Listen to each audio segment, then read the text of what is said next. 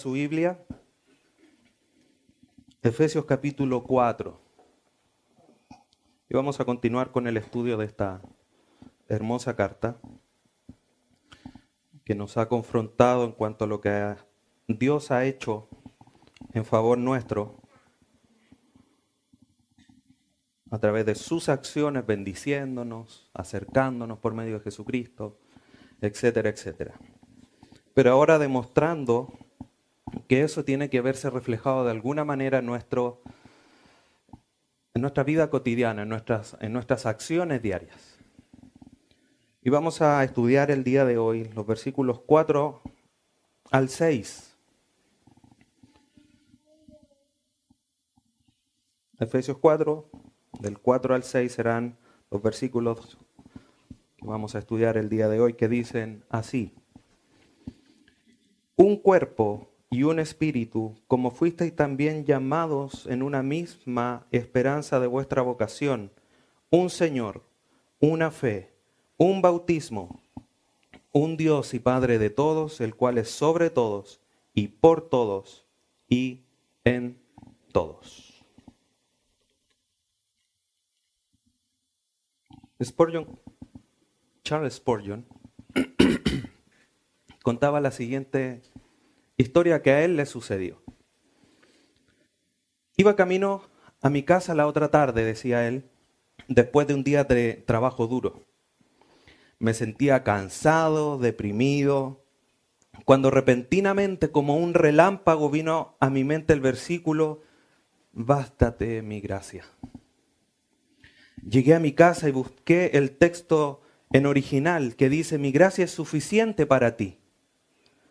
Lo creo, Señor, dije, y no pude menos que reír de contento. Jamás antes había entendido lo que significaba la santa risa de Abraham, decía o contaba Spurgeon. La incredulidad me parecía tan absurda. Es como si un, un pececillo sintiendo sed tuviese temor de que si bebía se secara el río, pero el río le dijese, bebe sardinita, mi caudal es suficiente para ti. O como si un ratoncito en los graneros de Egipto, después de los siete años de gran abundancia, temiese morir de hambre. José podría decirle, no temas ratoncito, mis graneros son suficientes para ti. Me imaginaba también a un hombre en lo alto de la montaña pensando dentro de sí, Respiro tanto más cuanto, cuanto más subo cada año. Temo agotar el oxígeno de la atmósfera. Pero la tierra le diría, respira hombre, y respira pulmones llenos. Mi atmósfera es suficiente para ti. Oh hermanos, exclama Spurgeon, sed grandes creyentes. Tal fe llevará vuestra alma al cielo y traerá el cielo a vuestras almas. Tal es la fe que nosotros debemos de tener. Todo nos es suficiente, más aún en Cristo, en nuestro trino Dios, que es suficiente. Pablo después de haberle dicho a los de Éfeso, anden como es digno del Evangelio.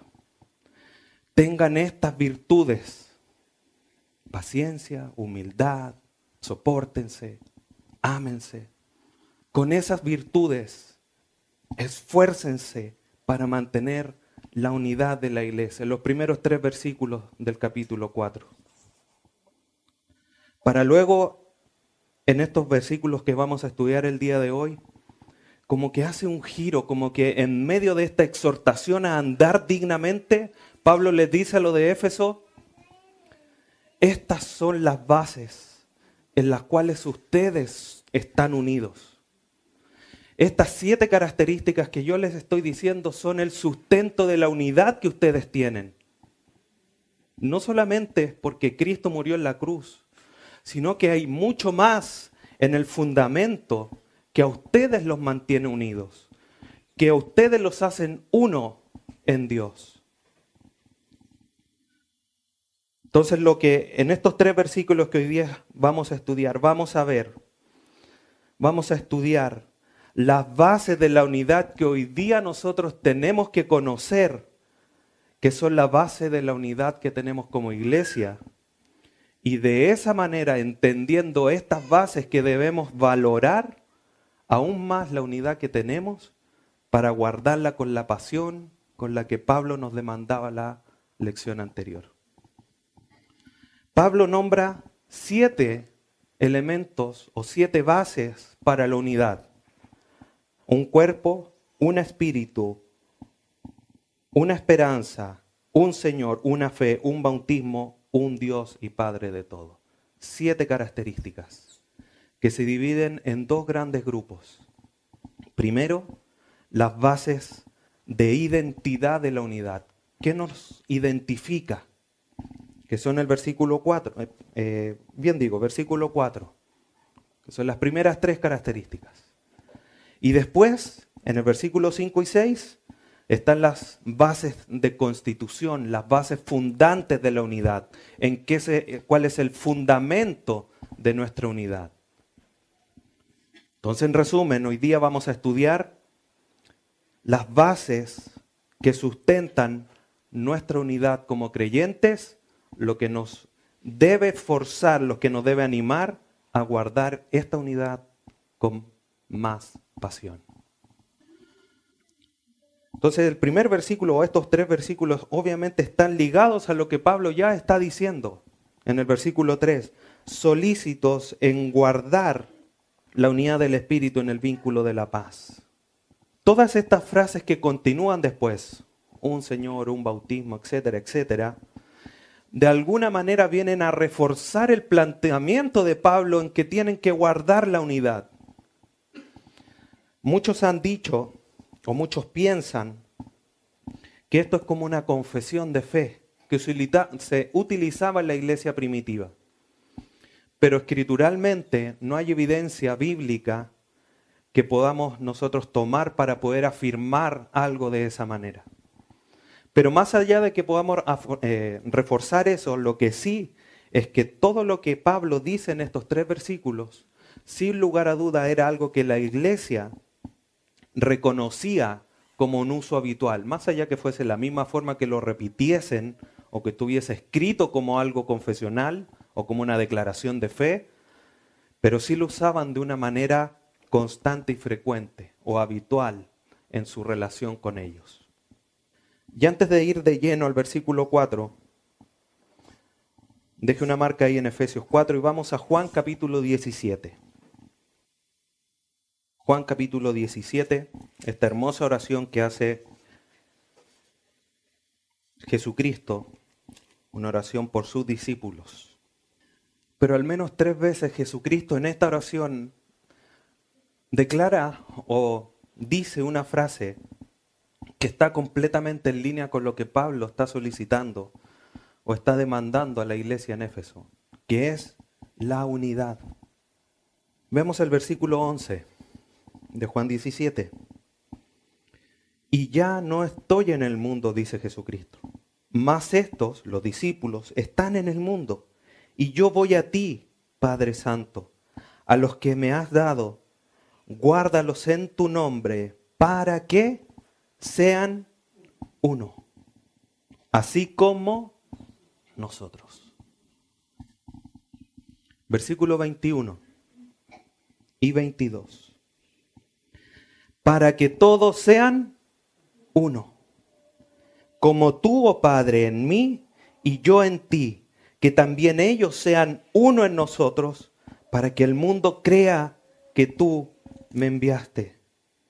La gloria que me diste, yo les he dado, para que sean uno, así como nosotros somos uno. Jesucristo intercediendo no solamente por sus discípulos en ese instante, sino que a través de toda la era posterior a él. Todos los que iban a creer después por la predicación de sus discípulos que él tuvo con, ellos, tenían que ser uno. El mandato de Pablo o el llamado o el ruego de Pablo hacia la iglesia en Éfeso está completamente en línea con el propósito con el mandato divino, con la intención divina de que debemos ser uno. No tres, cuatro, cinco grupos, como los de Corinto. Yo soy de Apolo, yo soy de Cefa. Los más espirituales, yo soy de Cristo. Y no eran uno, un sentir. Entonces Pablo está reforzando esta idea del llamado a que se esfuercen con una fuerza tal que los lleve a la meta de ser uno, de guardar el vínculo de la paz, como veíamos en Efesios capítulo 4, versículo 3. Volvamos a Efesios 4. Entonces Pablo no solamente les hace el llamado en guardar la unidad, sino que les muestra una vez más, como decirlo de alguna manera, como la teoría, la base, el sustento que deben de considerar para esa unidad. Versículo 4. Un cuerpo y un espíritu, como fuisteis también llamados en una misma esperanza de vuestra vocación.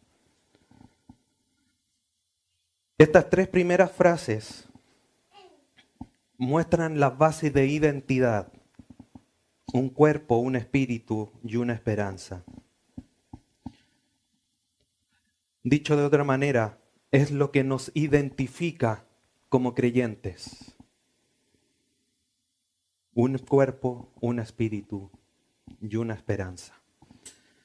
Es interesante que Pablo no solamente refuerza la idea de la unidad, sino que además a través de la gramática refuerza la idea de la unidad. Cuando ustedes leen un cuerpo, un espíritu, un Señor, un bautismo, un, un, un, esa, esa palabra, ya sea un o una, en el griego tiene la connotación de decir enfáticamente que hay o existe una sola unidad, un solo elemento. Como cuando nos mandan al supermercado y dice, oye, hay un solo, no sé, hay una, un solo envase de cloro. ¿Lo llevo? Sí, tráelo nomás. O queda uno solo. O llamamos al revés. Oye, queda, no sé, arroz. Sí, queda un solo paquete. Trae arroz. Eso enfático es lo que Pablo está tomando aquí. Un cuerpo, un solo cuerpo, no hay más, no existe otro. Lo mismo con el Espíritu, lo mismo con la esperanza, lo mismo con el Señor, con la fe, con el bautismo y un Dios. Es enfático en decir que existe solamente uno. Entonces a través de estas siete palabras que en forma sencilla realzan una vez más el tema de que hay uno solo, de que debemos ser uno solo como Jesucristo oraba, para que sean uno, no varios que sean uno. Entonces Pablo comienza, versículo 4, diciendo, un cuerpo. Pablo es el único que utiliza esta metáfora para referirse a la iglesia. Y en Efesios capítulo 1, versículo 22, dice él que es la cabeza del cuerpo, el cuerpo que es la iglesia. Es el único que hace, que utiliza este ejemplo. Y existe solamente una sola cabeza. En el, en el, propósito de Dios, en Efesios 1 vemos que el propósito de Dios es poner a Jesucristo sobre todas las cosas, incluida la iglesia. Por sobre todo, Él es superior. El solo, solamente existe una cabeza que es Cristo. Por lo tanto, si hay solo una cabeza, hay un solo cuerpo. No hay varios cuerpos. Efesios 2.16. Y mediante la cruz reconciliar con Dios a ambos en un solo cuerpo, no en varios. Un solo cuerpo, matando en ella las enemistades. Pablo está retomando esta idea de que es un solo cuerpo. Ya lo había dicho en Efesios 2.16 que acabamos de leer. ¿Qué es lo que nos pone en el cuerpo? es el Espíritu Santo. Deje una marca ahí en Efesios. Vamos a primera carta a los Corintios, capítulo 12.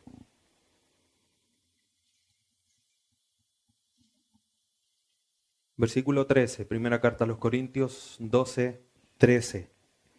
Dice, porque por un solo espíritu fuimos todos bautizados en un cuerpo, sean judíos o griegos, sean esclavos o libres, y a todos se nos dio a beber de un mismo espíritu. Es el Espíritu Santo el que nos toma y nos pone en Cristo. Y tenemos la identidad que hemos estado estudiando en Efesios, de capítulo 1 al 3, de que estamos en Cristo. Es el Espíritu Santo el que nos pone en Cristo. En este cuerpo nos incluye en Él. Y esta es una idea que se transmite a lo largo del Nuevo Testamento. Romanos 12, los primeros versículos habla de esta realidad, de que es el Espíritu Santo quien nos une. Por lo tanto, a los ojos de Dios, la iglesia es un organismo formado por todos los que profesan y viven la fe en Cristo como autor de la salvación y siendo el único camino al Padre. Esas personas son los que conforman el cuerpo de Cristo, que es un organismo, no es una entidad sin vida, es un organismo entonces, comprendiendo esta realidad así de manera sencilla, hermanos, nosotros no podemos rechazar la unión o la unidad que tenemos con los demás creyentes. Leíamos en, volviendo a Efesios 2.16, que mediante la cruz nos reconcilió con Dios para hacer de ambos, gentiles y judíos, un solo cuerpo. ¿Qué dice el versículo al final? Matando en ella las enemistades. ¿Por qué entonces nosotros tratamos consciente o inconscientemente de poner enemistades en el cuerpo de Cristo? Si Dios les mató en la cruz. Nosotros debemos de considerar esta realidad de que somos el cuerpo de Cristo, de que estamos unidos a Él, porque es el Espíritu Santo que nos tomó a través del sacrificio de Dios y como en el propósito de Dios antes de la fundación del mundo, para que formásemos el cuerpo de Cristo. Entonces, teniendo esto en mente, que es profundo,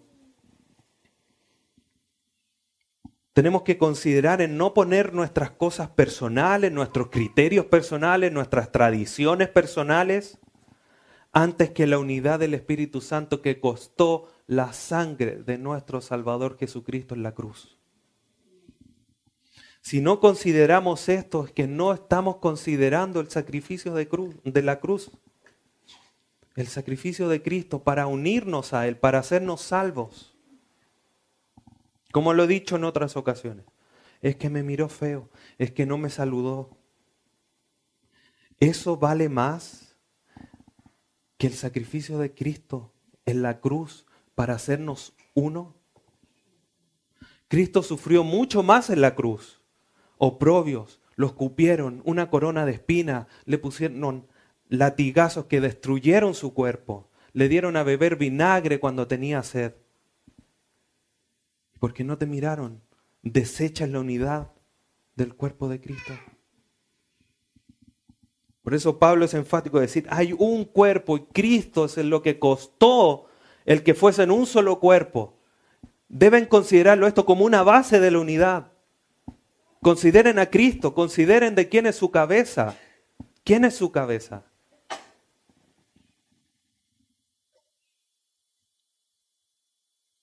Debemos, por tanto, nosotros tener consideración de esta primera base que nos identifica. Formamos parte del cuerpo de Cristo. Y como lo hemos dicho otras veces, a lo mejor en forma chistosa, pero nuestra mano siempre nos sigue porque es parte de nuestro cuerpo, nuestro pie también. Con dolencias, con todo lo que pueda tener, la mano, el pie, lo que, o la cabeza. Vamos para todos lados juntos. Yo no dejo a mi pie en la casa descansando porque caminé mucho en la semana. O porque se ponga rebelde. El cuerpo de Cristo tiene que estar unido. Es un organismo espiritual. Y debemos de considerarlo así un cuerpo. Continúa diciendo Pablo en Efesios 4, versículo 4, y un espíritu. Como vimos en primera carta a los Corintios 12, 13. Es la acción del Espíritu Santo las que nos pone, las que nos incluye, los que nos hace formar parte del cuerpo de Cristo. Es el Espíritu Santo el que nos edifica para que nosotros seamos templo de Dios en el Espíritu. Es el que, por medio del cual tenemos entrada libre al Padre. Y el que además nos guía a través de todas nuestras acciones, como dice Efesios 5, 18. No os embriaguéis con vino, antes bien sed llenos del Espíritu Santo. Por medio de este Espíritu, del único Espíritu Santo, de la persona, de la tercera persona de la Trinidad, es que la iglesia tiene, está unida y mantiene su vida. Es la acción de este Espíritu Santo. Su presencia en medio nuestro es el elemento, es el cemento que nos mantiene unidos. Porque Él es el que nos toma y nos pone lo, que nos, lo primero que nos caracteriza, que es formar un cuerpo. Y es un solo espíritu el que tiene la capacidad de ponernos en este cuerpo. El no guardar la unidad es rebelarse contra el Espíritu Santo y menospreciar su presencia en nosotros. El Espíritu Santo nos toma y nos pone en el cuerpo de Cristo. Y yo, no, porque me miró feo. El Espíritu Santo accionando en nosotros, instándonos a nosotros. Únanse, sean uno, forman un solo cuerpo y nosotros no. Eso es contristar al Espíritu. Que a lo mejor muchas veces no se entiende. ¿Qué? ¿Cómo contristo al Espíritu? Bueno, esto es una de esas cosas. No guardar la unidad es menospreciar la presencia del Espíritu Santo en nosotros. Continúa diciendo, un cuerpo, un espíritu, como fuisteis también llamados en una misma esperanza, esperanza de vuestra vocación. Cuando dice una misma esperanza, es la misma palabra que aparece cuando dice un cuerpo. Entonces podemos decir un solo cuerpo, un solo espíritu, una sola esperanza. Hay una sola, que es común para todos ustedes, que los caracteriza. Ahora, ¿qué es lo que es la esperanza? Cuando hablamos de esperanza, hermanos, nosotros no podemos desligar la realidad de la esperanza de la realidad de las promesas de Dios. Efesios 1. Bendito sea el Dios y Padre nuestro Señor Jesucristo, que nos bendijo con toda bendición espiritual, quien nos escogió en Él para que seásemos santos y sin manchas, predestinados para que fuésemos llamados sus hijos. Antes de la fundación del mundo, nos escogió y nos predestinó, envió a su Hijo para perdón de pecados, para redimirnos, para iluminarnos para poder que fuese realidad el que fuésemos hechos sus hijos. Y una vez hecha la acción de Dios, de Jesucristo en la cruz, está el Espíritu Santo, el sello, la garantía de que de que vamos a ser llamados sus hijos y la seguridad de que tenemos herencia. Esa es la acción del Padre. no podemos desligarla de estas promesas de la acción divina, de las bendiciones de Dios, porque esa es nuestra esperanza. Es por medio de ella que somos herederos y que tenemos la garantía de que vamos a recibirlas. Esta esperanza es ver cumplido el 100%, del propósito de Dios para nosotros. Porque todo está hecho. Pablo lo consideraba así en Romanos 8. A los que predestinó, a estos también llamó, y a los que llamó también los justificó, y a los que justificó también glorificó. Tiempo presente, un hecho. No estamos glorificados, pero es que es verdad, porque Dios lo prometió y Dios es fiel para cumplir lo que Él dice. Esa es nuestra esperanza. Entonces tenemos la esperanza de que vamos a ver cumplida la promesa de Dios. Y esa promesa de Dios involucra el regreso glorioso de nuestro Salvador Jesucristo.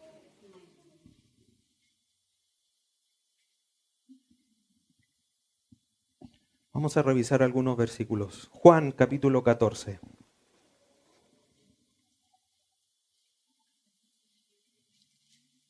Versículos del 1 al 4.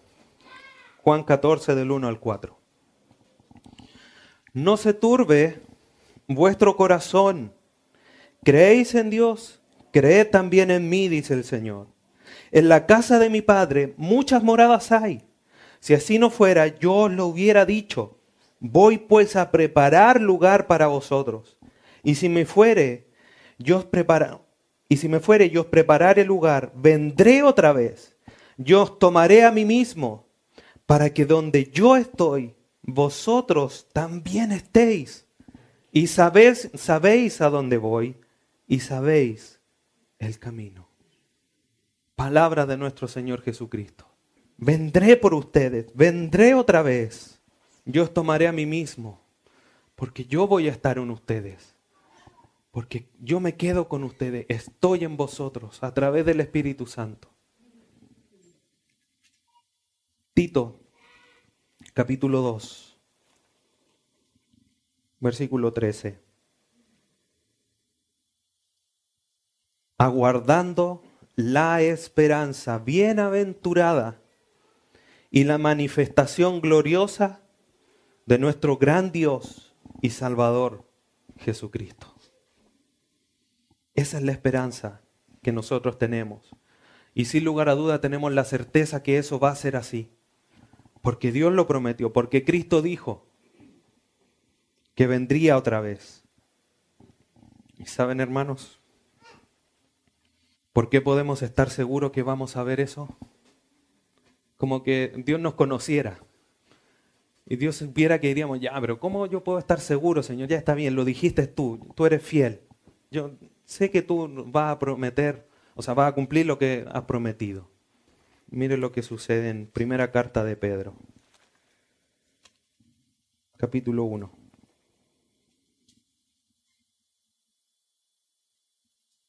Versículo 3 al 5. Como que Pedro tomase las palabras de Pablo. Bendito el Dios y Padre de nuestro Señor Jesucristo, que, que según su grande misericordia nos hizo renacer para una esperanza viva por la resurrección de Jesucristo de los muertos, para una herencia incorruptible, incontaminada e inmarcesible, reservada en los cielos para vosotros,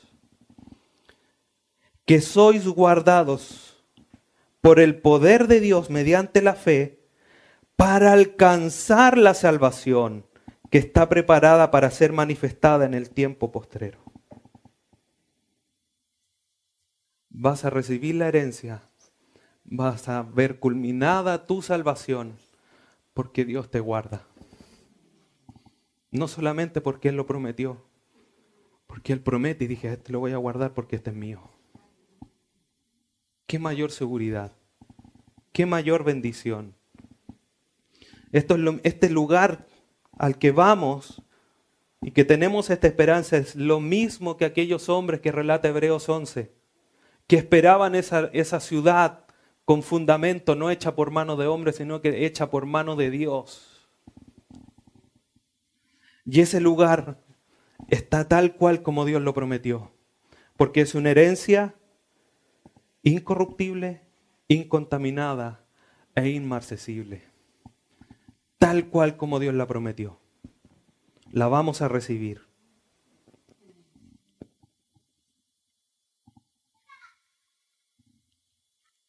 ¿Y quién es nuestra esperanza? Colosenses capítulo 1. Porque nuestra esperanza no estamos esperando cosas, una ciudad, no estamos esperando señales. Nuestra esperanza es Cristo mismo. Colosenses capítulo 1, versículo 27.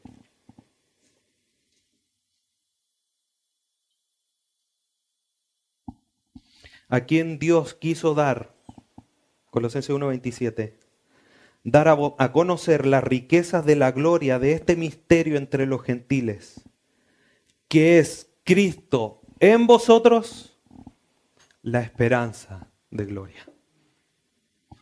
A Él lo esperamos. A Él cuando cantamos decimos, Señor, ¿cuándo vienes? Te estamos esperando, ven pronto. Tu iglesia te está esperando. Y esto sin lugar a dudas, como dice, volviendo a Efesios, como dice Pablo, con que fuiste también llamado a una misma esperanza de vuestra vocación, de vuestro llamado. Ustedes fueron llamados para ser glorificados y tener esta esperanza. Esto es lo que nos identifica. Formamos parte de un cuerpo. Tenemos un espíritu y tenemos la misma esperanza. La esperanza de que la cabeza va a venir por su cuerpo. Que aquel esposo va a venir por su esposa. A través del Espíritu Santo, guardándonos para haber cumplido al 100% la provisión de Dios en cuanto a la obra salvadora.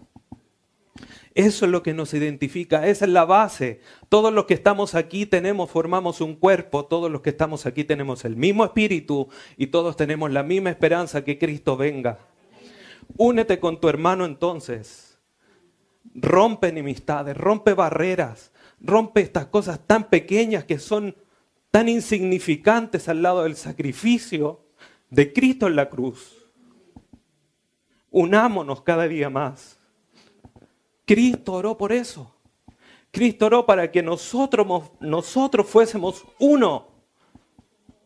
No tres, no cuatro, ya dos, dos no es tan terrible. No, el propósito de Dios es que seamos uno. Luchemos por eso.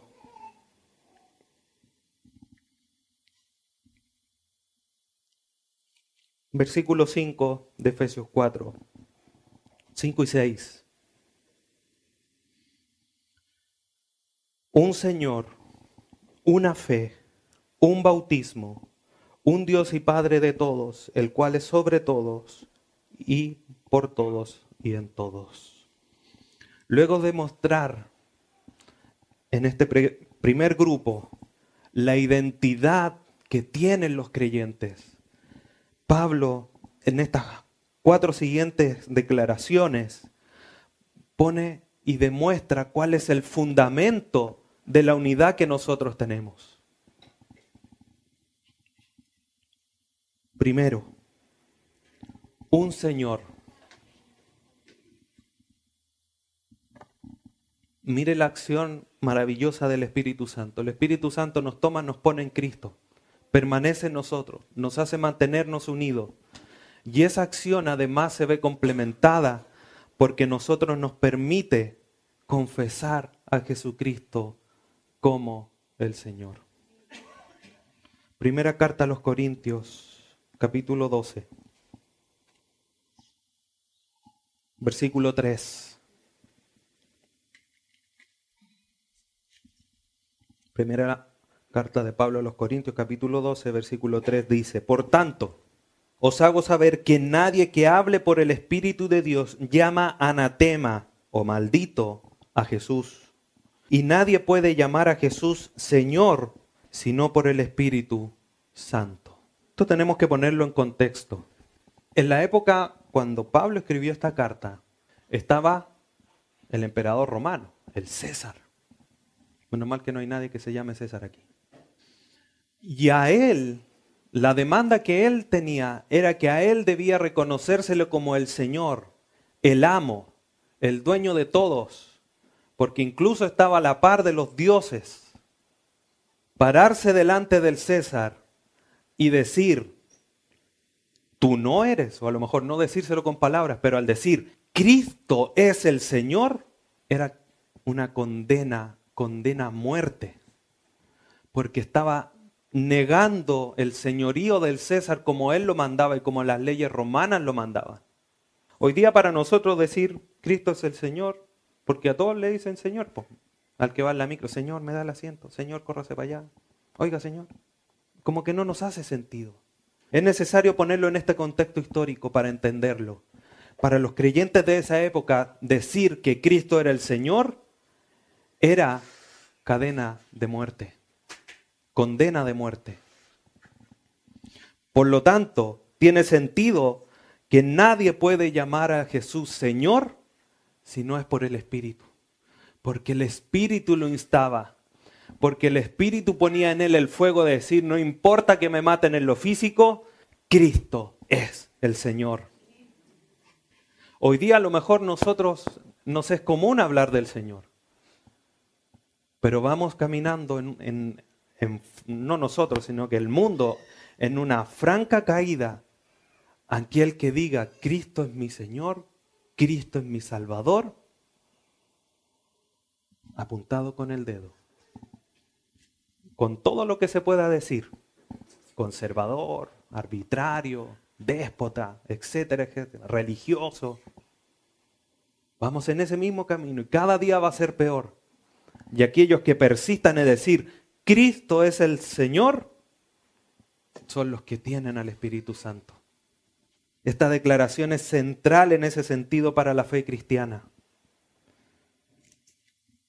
Mire lo que dice en la misma carta a los Corintios, capítulo 8, versículos 5 y 6. Pues aunque haya algunos que llamen dioses,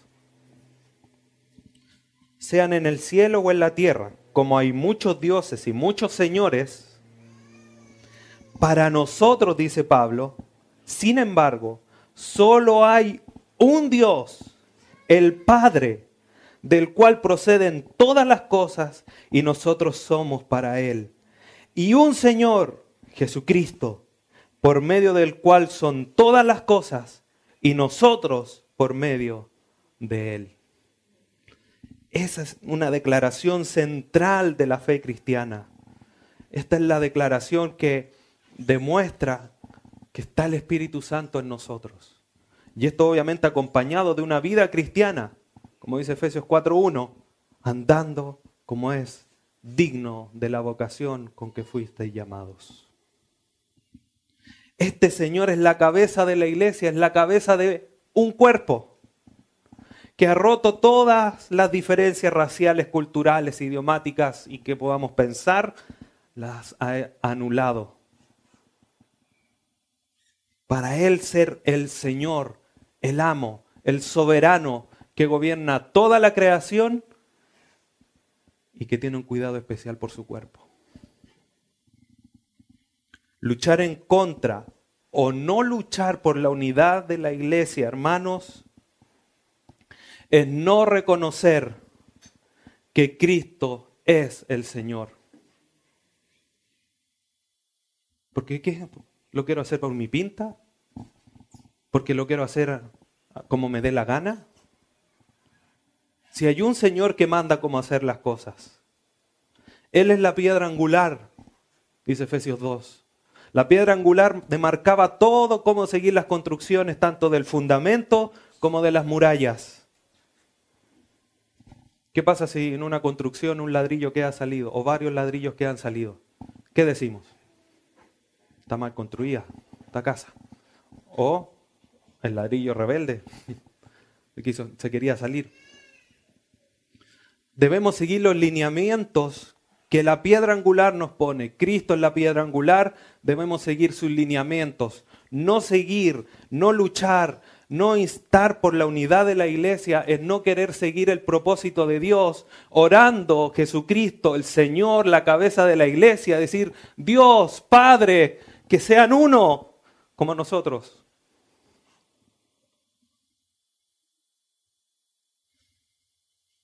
No podemos separar la unidad de la iglesia del reconocimiento de Cristo como el Señor, de nuestras vidas individuales y de la iglesia como grupo.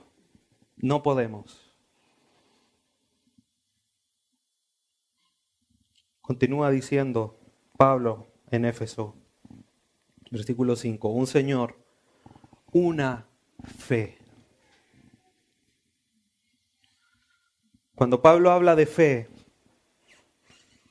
hace referencia a la doctrina fundamental que todos los creyentes deben seguir o a la que deben someterse. Fe hace referencia al contenido del mensaje, al contenido del Evangelio. Colosenses capítulo 1, versículo 23.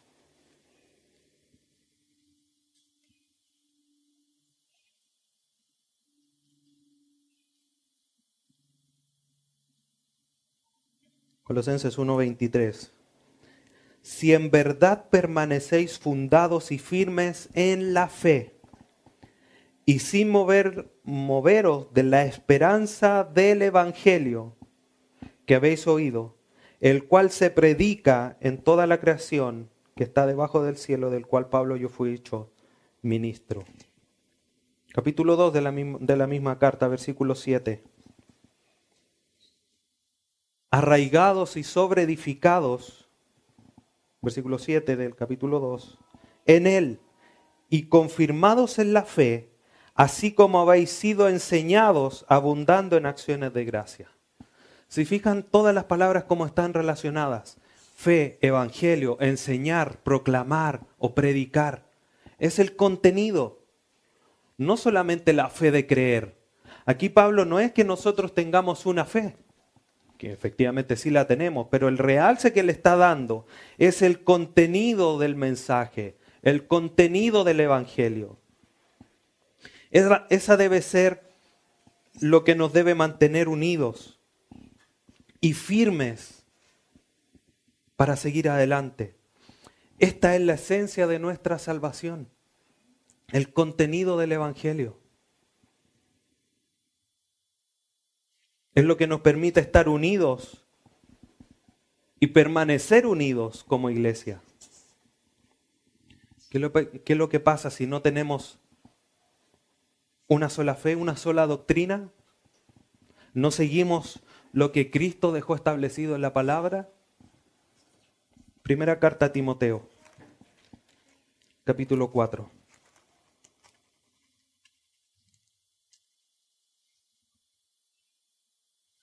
Pero el Espíritu dice claramente, 1 Timoteo 4.1, que en los postreros tiempos algunos apostatarán de la fe, escuchando espíritus engañadores y a doctrina de demonios. Otra doctrina, otra enseñanza. Abandonaron esto. Segunda carta a Timoteo, Pablo le dice lo mismo a Timoteo. Capítulo 4 le dice, tú predica la palabra, porque vendrán tiempos en que no sufrirán la sana doctrina, sino que teniendo comezón de oír, se irán detrás de sus concupiscencias, de sus deseos, de la picazón del oído, para que los falsos maestros le digan lo que quieren escuchar. Tú sé sobrio, predica la palabra, le dice a Timoteo, permanece en ella, mantente en ella, persevera en ella. Tengan una sola doctrina, no escuchen otra cosa. Lo mismo que le dice Pablo a los Gálatas en el capítulo 1. Es lo que nosotros debemos tener cuidado. Gálatas 1.6. Estoy maravillado, dice Pablo, de que tan pronto os hayáis alejado del que os llamó por la gracia de Cristo para seguir un evangelio diferente. Estoy asombrado, estoy perplejo de que tan pronto, tan rápido se desviaron de la sana doctrina, tan rápido se fueron del lado de la palabra de Dios. Nosotros debemos perseverar en tener una sola doctrina y una sola en lo que está aquí. No pensamiento de hombres, no tradiciones, no doctrina de demonios, no fábulas, etcétera, etcétera. Esto es lo que nos sustenta. Esto es suficiente para la vida y para la piedad, dice Pedro. No debemos estar buscando revelaciones ni sueños. Nada. Esto es suficiente. Judas, versículo 3, para concluir esta idea. Judas 3 dice, amados,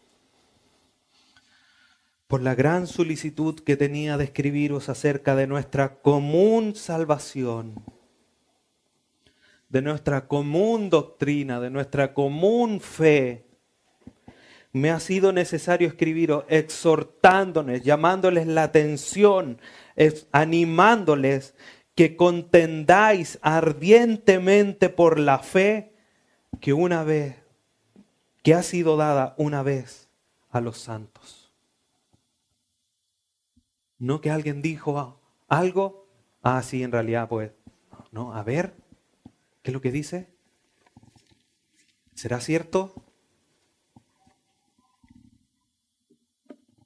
Contender ardientemente por la fe, no despegándose de ella, no prestando oídos a fábulas, genealogías interminables, dice Pablo, sino a la sana doctrina, a lo que está aquí, incontaminada. Esta es la base. El Señor es la base, el sustento de nuestra unidad. La palabra es el sustento de nuestra unidad. Volviendo a Efesios 4, versículo 5. Un solo Señor, una sola fe, una sola doctrina, un solo bautismo. Como leímos en primera carta a los Corintios 12:3 que dice que el Espíritu Santo nos bautiza en Cristo, nos pone en Cristo, Ese es el bautismo importante y que nos realza, que nos hace formar parte del cuerpo de Cristo. El bautismo donde el Espíritu Santo nos pone en Cristo, nos hace formar parte de Él. Sin importar si somos judíos, griegos, rusios, altos, bajos, etcétera, etcétera, nos une a la iglesia, al cuerpo de Cristo y nos une vitalmente a Cristo para tener vida espiritual. Romanos capítulo 6.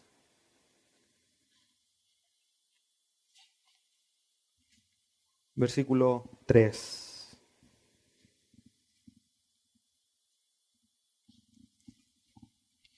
¿O no sabéis que todos los que hemos sido bautizados en Cristo Jesús, hemos sido bautizados en su muerte y a través de su muerte en su resurrección para tener la vida eterna. Como dice Juan 3:16, para que todo aquel que en él cree no se pierda, mas tenga vida eterna. Esa es la acción del Espíritu Santo. Este es el bautismo que nos hace parte vital, parte eh, importante o una parte íntima del cuerpo de Cristo. Y esto sin lugar a duda debe verse reflejado, esta realidad espiritual, en una realidad terrena, en una realidad visible, por medio del bautismo en agua, por el bautismo de inmersión,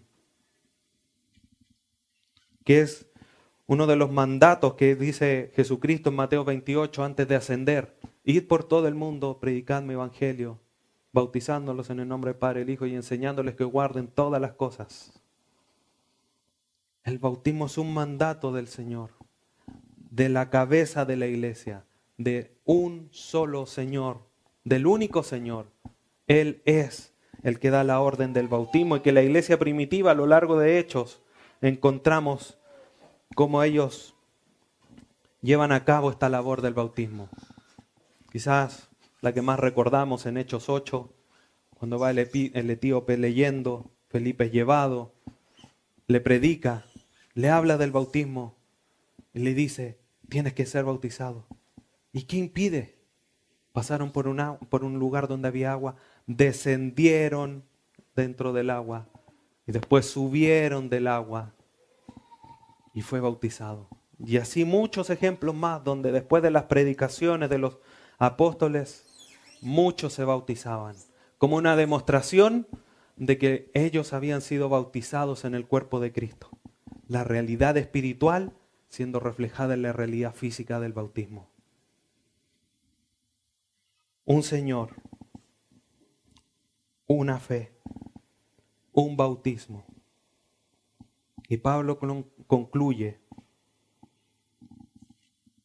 volviendo a Efesios 4, versículo 6, un Dios y Padre de todos. Esta frase es común, la, hemos estudiado a lo largo, que Pablo, capítulo 1, en el 2, en el 3, en cada capítulo ha hecho mención de, de Dios, de Dios Padre o Dios y Padre. Es una frase frecuente. Pero sin lugar a duda este elemento es quizás un poquitito más esencial que todos los demás que son esenciales para nuestra unidad. ¿Cuál es ese fundamento? ¿Cuál es lo esencial? Es que solo existe un Dios. No hay más dioses. Hay un Dios. Deuteronomio 4 dice el pueblo real, Jehová es nuestro Dios, Jehová uno es, no hay quien se le iguale. Isaías 63, lo mismo. Él es Jehová. No hay como Él, no hay otro, no existe otro Dios. Y este Dios tiene sin lugar a duda la unidad con Él, Espíritu Santo, y con su Hijo Jesucristo, el trino Dios, todos unidos. Por eso Jesucristo le dice, para que como tú y yo somos uno, así ellos sean uno. La unidad del Padre, del Hijo y del Espíritu Santo es algo que es profundamente real e íntimo entre ellos. El propósito de Dios que nos ha puesto en el cuerpo de Cristo ya determinado que seamos llamados sus hijos por medio de Él. Efesios 5, 1, o sea, 1.5, perdón, dice que Él nos predestinó para ser llamados sus hijos. El Dios y Padre de nuestro Señor Jesucristo estableció que Él siendo el único Dios, nosotros fuésemos llamados sus hijos. Por medio de Jesucristo, por medio del Hijo Eterno. Juan 1.12 dice, mas todos los que creyeron en Él, les dio la potestad de ser llamados hijos de Dios. No luchar a favor de la unidad o luchar en contra de la unidad resta fuerza, hermanos. Le quita poder a esta verdad de que Dios es Padre de todos. De todos nosotros, no es de todo el mundo, de todos los que creyeron de todos los que Él predestinó, de todos los que creen en su Hijo. No quieres someterte a la unidad, no estás reconociendo que hay un Dios y un Padre de todos. Estás menospreciando al Dios soberano de la tierra y del cielo. No estás queriendo someterte a aquel que puede hacer así y fulminar tu vida. Pero que por misericordia y por amor, en su propósito divino, ha dado a su Hijo y te ha puesto en el cuerpo de Él. Debemos de luchar por la unidad. Hermano, esta realidad es tan profunda. Un Dios y Padre. Esta realidad es para todo creyente. Hay un Dios que es soberano. Porque dice Pablo, un Dios y Padre de todo, el cual es sobre todo. Sobre todo. Es un Dios soberano. Dios que no tiene que pedirte permiso. No es un Dios que nosotros podamos mandar, porque Él es soberano. No está sujeto a nuestra voluntad. Él no reacciona. Él actúa. Él es el rey del cielo y la tierra. Está sobre todos. Que es omnipotente porque es por todos. Y aunque la población de la tierra aumentase cien veces, su poder no se ve diezmado porque es por todos. Pero además es un Dios cercano porque es en todos. Efesios 2 lo dice, para que seáis templo de Dios en el Espíritu. ¿Cómo te sientes cuando una persona se acerca a ti, o perdón, tú te acercas a una persona y lo vas a abrazar? Y esa persona se escapa, te rehuye, te da la espalda. Feo. Nos duele, sobre todo cuando es una persona que estimamos. Nos hiere el corazón. Bueno, este Dios y Padre, considéralo así. No es que esté humanizando a Dios, solamente de ejemplo. Considéralo así. Este Dios cercano, este Dios soberano, omnipotente, pero que se acerque, que está viviendo en ti a través del Espíritu Santo. Quieren que todos sean uno. Y Él te dice, vamos, acerquémonos. Y tú le das la espalda.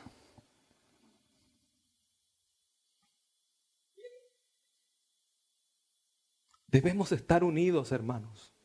Este es el sustento quizás más importante de la unidad de la iglesia.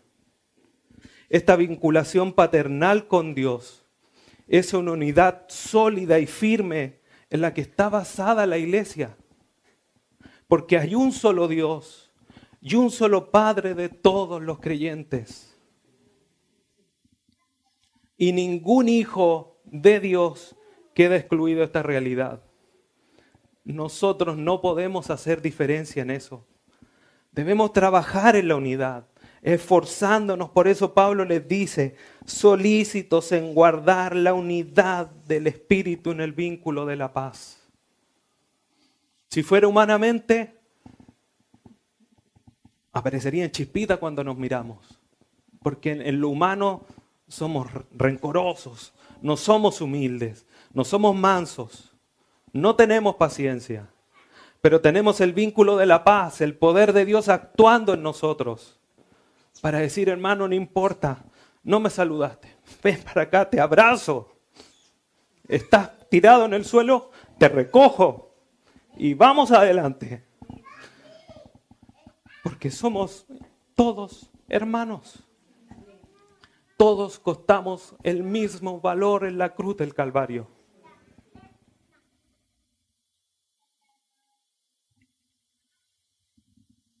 Si no se fijaron, para ir concluyendo, el trino Dios involucrado en la unidad de la iglesia. Versículo 4 dice, un espíritu. Versículo 5 dice, un Señor. Versículo 6 dice, un Dios. Dios Padre, Dios Hijo, Dios Espíritu Santo. Están presentes, vinculados, accionándonos, dando la identidad, mostrando el fundamento para que la iglesia esté unida y trabaje en esa unidad. ¿Cómo respondemos a esto? Pablo llama a procurar con diligencia el guardar algo que se nos ha otorgado por medio del sacrificio de Cristo en la cruz. Comprendemos ahora las bases de nuestra identidad en unidad y las bases constituyentes de nuestra unidad. ¿Cuál es tu compromiso con esta unidad? Hermanos, debemos de considerar profundamente el costo y la base de nuestra unidad. Porque además de ser un llamado profundo de Dios para nosotros, los que estamos unidos, debemos de considerar este valioso tesoro que Dios nos ha dado. Debemos batallar, debemos luchar, debemos de dejar cualquier cosa ínfima, cualquier cosa, hermanos, cualquier cosa es más pequeña que el costo de Cristo en la cruz para que formásemos su cuerpo. Considera eso. Si no te miran, o si te miran feo, si no te saludan, deséchalo. Porque Cristo sufrió mucho más para que nosotros fuésemos uno en Él. Oremos. Padre eterno, te agradecemos, Dios amado, en esta hora. ¿Cómo no agradecerte por la acción divina tuya, de tu Hijo y de tu Espíritu Santo en nosotros para formar parte del cuerpo de Cristo, de nuestro Salvador, y para que estemos unidos? Señor, perdónanos si te hemos faltado por no entender, Señor, lo que tú has hecho, que tiene unos alcances tan amplios que nosotros quizás no los logramos comprender aún del todo, que no solamente es el sacrificio en la cruz, la redención, sino que también, Dios amado, tiene que ver con que eso nos redimió, eso nos reconcilió con Dios, nos hizo uno en Jesucristo, nos hace uno entre todos nosotros. Tan amplio es tu amor, tan amplio es tu acción, tan amplio son las consecuencias de la cruz para nosotros, consecuencias benéficas, por supuesto, que debemos de considerarlas, Señor, para luchar por estar unidos, para levantarnos, para animarnos, para soportarnos, para exhortarnos, animarnos los unos a los otros. Ayúdanos, Señor, a comprender y a vivir esta realidad. Para poder, Señor, no contristarte a ti, no contristar a Jesucristo, no contristar al Espíritu Santo, sino que ser obedientes y sometidos a tu palabra, sometidos a, nuestro único Señor, a nuestro único Padre y al único Espíritu Santo que nos mantiene con vida espiritual y nos mantiene unidos a ti. Gracias te damos por tu palabra. Ayúdanos a vivir conforme a ella. Ayúdanos a ser hacedores de ella y no tan solamente oidores. Gracias te damos, Dios eterno. Te bendecimos y te agradecemos profundamente en el glorioso nombre de tu Hijo Jesús. Amén.